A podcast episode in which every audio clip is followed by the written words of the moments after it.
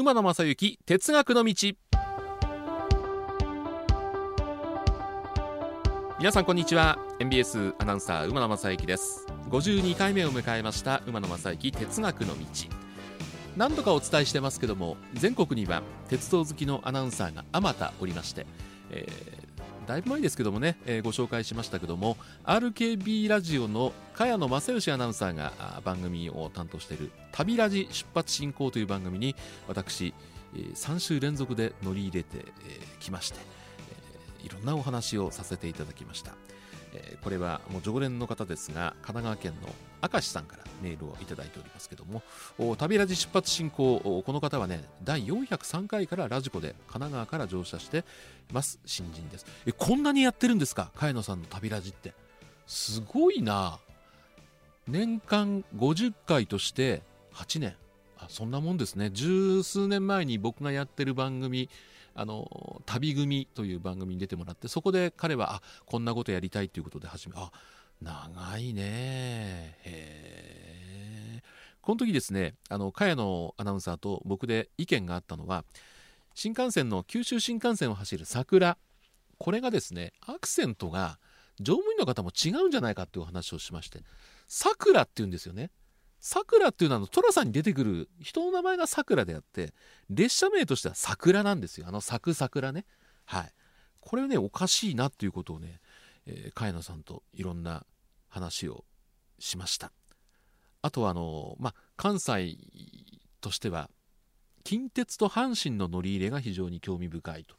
いうお話をしたんですけどもこれこの番組にしたことあると思うんですけども普通あの乗り入れの車両っていうのは車両の規格は統一して、えー、スイッチなどもほぼ同じようなとこにして車両の長さとかドアの数とか一緒にするんですけども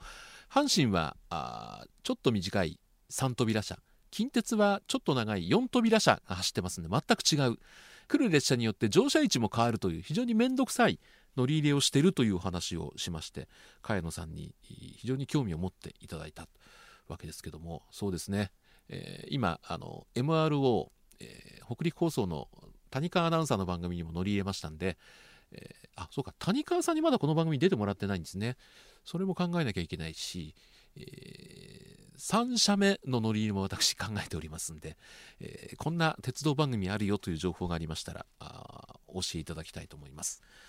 それからですねこれも同じく常連のあの明石さんからの情報であの前々回49回目の放送で僕踏切の話をねいろいろしたんですけどもあのこの方あの踏切の写真ってあんまり撮りませんね確かにそうですよね、えー、車両の話を写真を撮ることが多いと思うんですけどこれで、えー、例えばね、え、神奈川県の戸塚にある戸塚大踏切。現在は廃止になってるけど朝の7時台は1分間しか踏切が開いていないというところの遮断機が降りてる。写真であるとか東急池上線の池上駅の構内踏切。あのこれ結構あるんですよね、えー、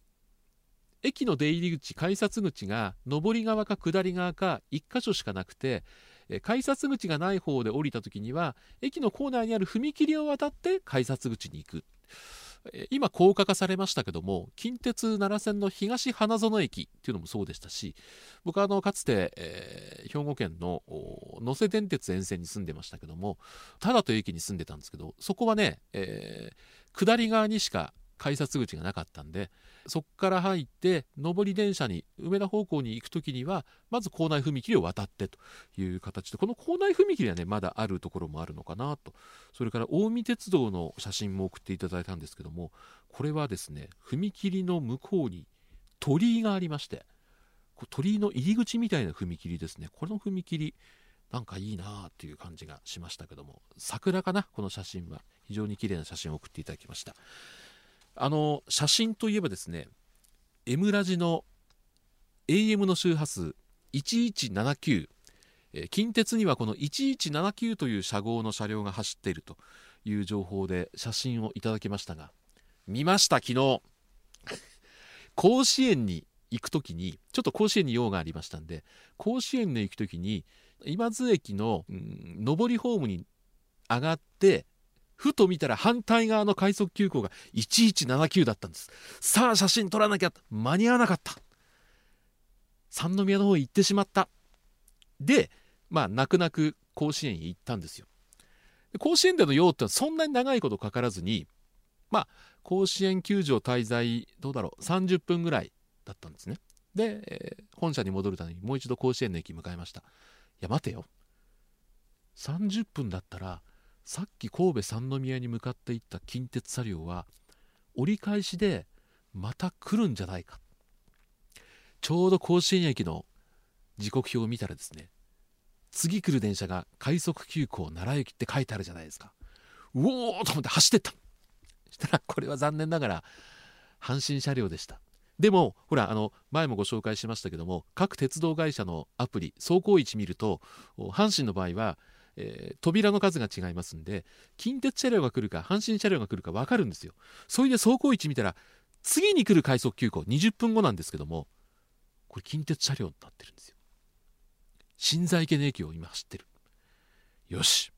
会社に戻るのはすいません社長申し訳ありません。会社に戻るのは20分遅れるけどもここは甲子園で20分待とうということで待ったら来ました。1179社が。見てる人はこの人どこ写真撮ってんだろうって思われたと思うんですけどもただこれ以上遅れることは許されないと思いましたんでこの写真を撮ってこの車両に乗って尼崎で乗り換えて、えー、無事会社に戻ったということ。これはですね馬鉄のツイッターにですねぜひアップして皆さんにお見せしたいなと思いますんで、えー、M ラジは AM1179 FM906 ですんで906っていうのはないかな。3桁の車両番号ってあんまり見たことないんですよね。例えば新幹線乗って、えー、700の906とか。あでも900両も作ってないもんな。なかなか906っていうのは難しいと思うんですけども。車両の番号で906ご存知の方ぜひぜひこの私どもにね、えー、ご一報いただきたいなというふうに思っております、えー、最近はダイヤ改正、えー、目前に控えておりますんでえ時刻表を見る時間が非常に多くなりました。時刻表を見てるといろんな発見があるんですが今回こんな発見をしてご存知の方も多いかもしれませんがちょっとご紹介したいものがあります。それでは今回のテーマこちらです。乗り鉄用のこんな切符がありました。いうことでちょっとご紹介したいと思います。私はあのこの番組を喋るときにですね JTB 発行の時刻表を見ております、えー、最初の方はカラーページで、まあ、特集が出てたり全国の路線図があったりそして、えー、いろんな車両のことがあるんですけどもいろんなね全国の切符が紹介されているページっていうのがあの前の方にあるんですね。お得な切符情報というのがありまして、えー、例えば今私が持っている最新の3月号今ひらっと見たらこれ創刊96年ですって。あと4年で創刊100年。残念ながらその前に私は定年を迎えますんで続けられたらいいな。まあいいわ、えー、いろんな切符。例えばフルムーン夫婦グリーンパスであるとかね青春18切符。この辺はもうほらあの定番じゃないですか。でもなんかこう珍しいものはないんだろうか。というふうにですねいろいろ面白いですよね。あの例えば九州には2枚切符っていうのがあるんですね。でこれ単純に書いてるのは往復切符じゃないかと思うと思うんで往復切符って A 駅から B 駅。で帰り B 駅から A 駅という切符なんですけどもこの2枚切符っていうのは同じ方向2回使ってもいいっていう切符もあったりする。というところがね表現としては非常に面白いなというふうに思います。あのー、まあなんだろう周遊券。っていうのもありましたけども東京なら東京都区内であるとか大阪なら大阪市内とかあいろいろ地域を限定してというフリー切符っていうのは、まあ、全国各地にあるんですけどもこんな中でね見つけたのがですねこれはすごいですよ。あの聞いてる方知ってる方も多いかと思いますがあしたらごめんなさいです。JR 東海 &16 施設乗り鉄旅切符っていうのがねあるんですよ。でこれはどういう切符かと言いますと JR 東海の在来線全線と隣接する16の私鉄普通快速列車普通車自由席に乗降自由なフリー切符ということで土日の連続する2日間に限って、えー、これ販売するということですね。ただゴールデンウィークとかお盆の時期年末年始は使えないということでこれはですねもう鉄道ファンしか乗らないだろうと買わないだろうというこれフリー切符ですよね、えー、これね、えー、在来線なんで東海道新幹線は入ってないんですけども特急券と買えばですね、えー、別途乗車券だけは有効で乗ることができるという一部こう特例もあったりするんですね。で、まあ、JR 東海の普通席ですからあ熱海から米原というのが JR 東海、まあ、東海道線はあこれフリー区間ということになるんですけども、まあ、それ以外も JR 東海の在来線というのもありますんでとにかく JR 東海の在来線はあ全てがフリーで使える。そこに隣接する私鉄16社。これがですね伊豆箱根鉄道三島から修善寺ですね。それから岳南電車これは吉原から出ています。静岡鉄道新静岡から新清水。それからの天竜浜名湖鉄道。これはあの浜名湖の北側をぐるっと回り込むということで掛川から新所原まで走ってます、えー、そして、えー、遠州鉄道。これ新浜松から西鹿島。あの赤い電車ですね、えー、それから豊橋鉄道。それから愛知環状鉄道。東海交通事業。これ僕乗ったことないんで分かんないんですけど。それから名古屋臨海高速鉄道。これだけ言うと分かんないんですけど青波線ですね。リニア間に行く時に乗る電車。それから明智鉄道長良川鉄道養老鉄道垂水鉄道伊勢鉄道三義鉄道近江鉄道。近江鉄道も行けるんだ。へえということで、えー、だからこの切符で2日間かければ沿線の今言った16の私鉄は完全乗車できるという。これねどのくらい売れてるのか。いうこれね、えー、ホームページを見ましたらパンフレットの表紙が出てるんですけどもこのパンフレットには JR 東海の非電化区間の車両が映ってるんですけどもその下にですねいろんな車両が映ってましてこれあのー、隣接する16の私鉄の駅がこれはすごいね。まあ別に特急券を使えば買えば新幹線も乗れるっていうことですから意外と2日間であの有効活用すれば16これですね。もし聞いてる方でお時間ある方がいましたら、えー、初日に熱海駅あるいは米原駅を始発で出発したらどういうルートで、えー、乗っていけば一番短く16施設全部勘定できるかいうことをですねちょっとねシミュレーションしていただいたらいいかなっていうふうに思います。あのシミュレーションって非常に楽しくてあの本当に鉄道好きの方は妄想する方が多いと思うんですね。実はあのこの前、えー、M ラジでも番組担当されている東進ハイスクールの村瀬先生から LINE が来まして何かと思ったらですね、えー、切符の写真がね送られてきたんですね。でこれどういう写真かと言いますと村瀬先生はあの京都にお住まいなんで東京に行く時は京都から新幹線に乗るんですけどもその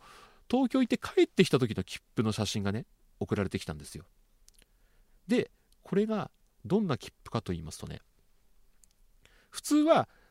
京都から東京とかいう切符じゃないですか。ところが村瀬先生の送ってきた切符は左側に京都市内出発ですね。で目的地も京都市内という切符なんですよ。でこれ経由地を見てみると湖西。北陸金沢新幹線東京新幹線京都。だから村瀬先生はぐるっと回って帰ってきた。なんかあの共通テストの前で、えー、そのまあ対策を受けたいという子が金沢にいたそうで。で金沢回ってから東京の吉祥に向かったということでこの切符をね送ってきてくれたんですけども。村瀬先生の目標としてはですねこのルート新幹線を途中使わずにですね、えー、京都から糸魚川に出て糸魚川から南小谷大糸線ですね。で松本へ出て吉祥寺で東京京都っていうのをやってみたいんだけども大糸線のハードルが非常に高いんで難しいっていうことを LINE で来たんで私勝手ながら村瀬先生にこの旅程をお送りしました。京都を6時59分発のサンダーバード1号に乗りますと金沢に9時13分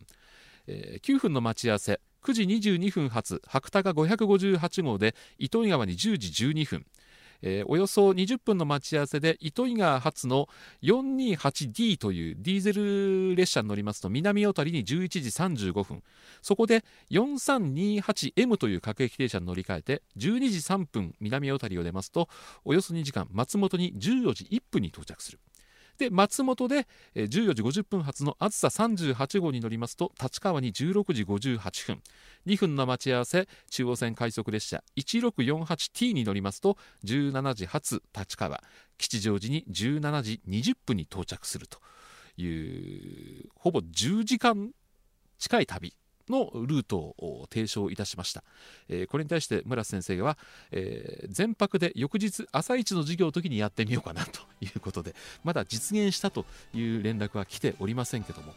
ですね、えー、私もおせっかいながら村瀬先生にこういう旅の提案をしましたんで、えー、聞いてる方お時間ありましたら JR 東海 &16 私鉄乗り鉄旅切符を使ってこういう乗り方をすれば最短で16の私鉄制覇できるというプランをですねぜひいただけたらと思います。首を長くしてお待ちしたいと思います。では皆さんこの後もご安全にお過ごしください。